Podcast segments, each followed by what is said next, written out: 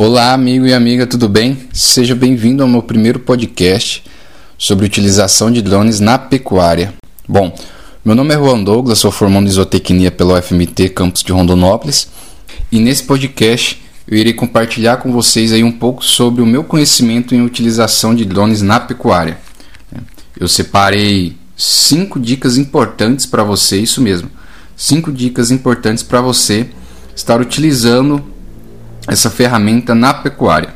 Este é o meu primeiro material né, de uma série de materiais que eu vou disponibilizar em plataforma online para vocês e espero que gostem.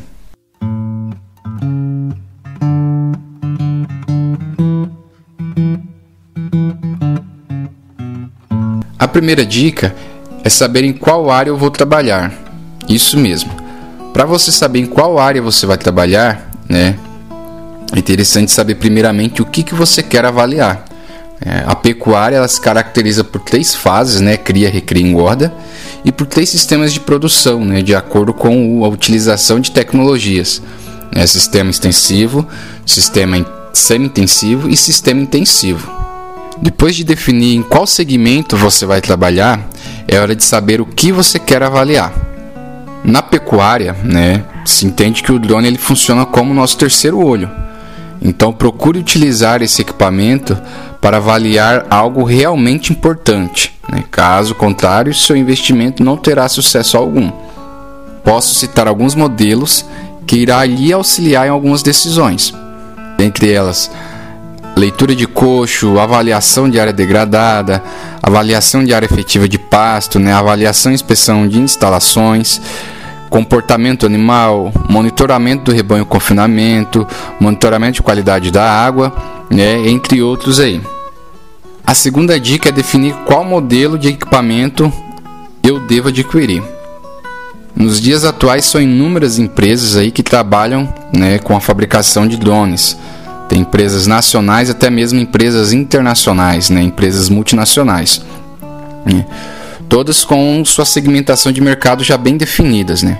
A mais conhecida por fabricar drones né, de excelente padrão de qualidade e tecnologia embarcada é a DJI, né, a DJI, como a gente fala aqui no Brasil. É uma empresa que se destaca por apresentar equipamentos que atendem diversas linhas de mercado. Né?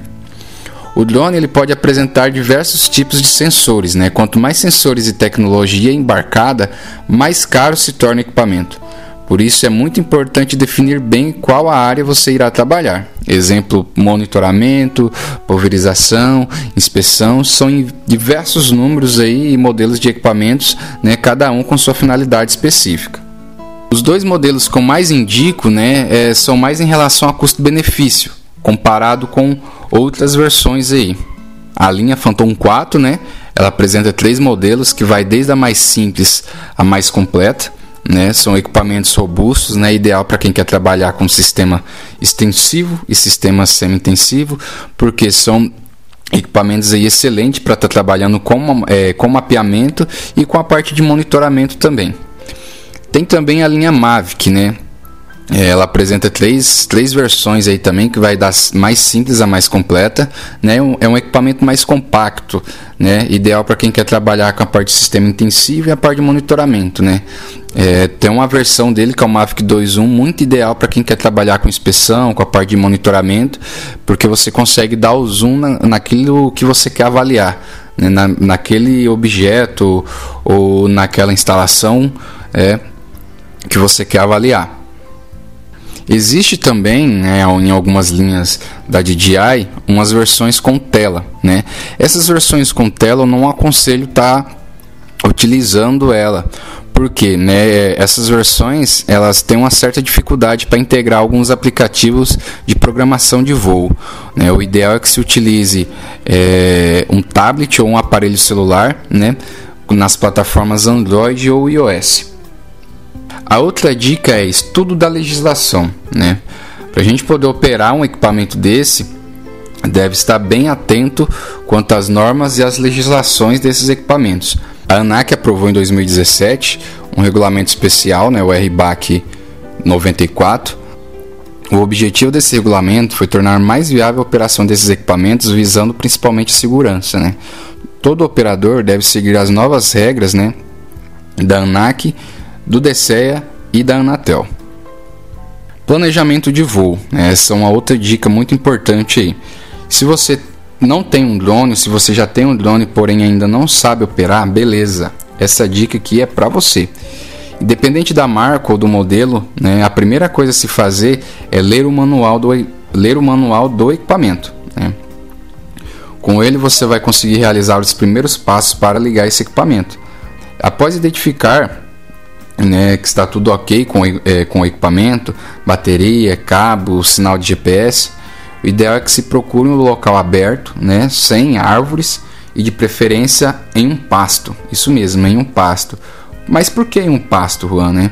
Porque caso aconteça um, um, uma queda inesperada, né, esse drone ele irá cair em cima do pasto e o pasto irá amortecer a queda desse equipamento, evitando com que o mesmo quebre. Né? E após isso, né, após você estar tá fazendo esse primeiro voo, você deve treinar, treinar e treinar. Isso mesmo, treinar muito. Após o período longo de treinamento, vai chegar a hora de você instalar um aplicativo de programação de voo. Né? Após a instalação desse aplicativo, procure seguir o mesmo propósito que eu falei aqui. Uma área aberta, né, sem a presença de árvores e de preferência um local com pasto. Né? Porém, você vai ter que ter uma atenção redobrada, porque como você já vai estar trabalhando com um aplicativo que faz uma programação de voo, né, esse equipamento ele pode estar tomando algum destino que você fez uma programação errada aí e em local aberto é mais fácil de você estar tá retornando esse equipamento, retornando né, para o ponto que ele decolou. A quinta e a última dica aí é a coleta de dados, né? Depois de ter colocado em prática todas as dicas anteriores, é hora de transformar os seus dados em informações. Né? Monte um relatório com essas informações de uma forma que te auxilie em alguma tomada de decisão. Um exemplo é o monitoramento da qualidade da água. Né? Você precisa somente de uma leitura diária, ou seja, de um dado diário. Né? Ao decorrer da semana, você vai transformar esse dado em informação, né, que é avaliar a qualidade da água. Se a água estiver com parâmetro inadequado, né, a sua tomada de decisão é o que? Limpar o bebedouro. Espero que você tenha gostado, né, desse podcast. É um material bem simples, né, de, de fácil entendimento. E em breve vou estar disponibilizando mais materiais em relação à utilização de drones na pecuária. Abraço e até a próxima.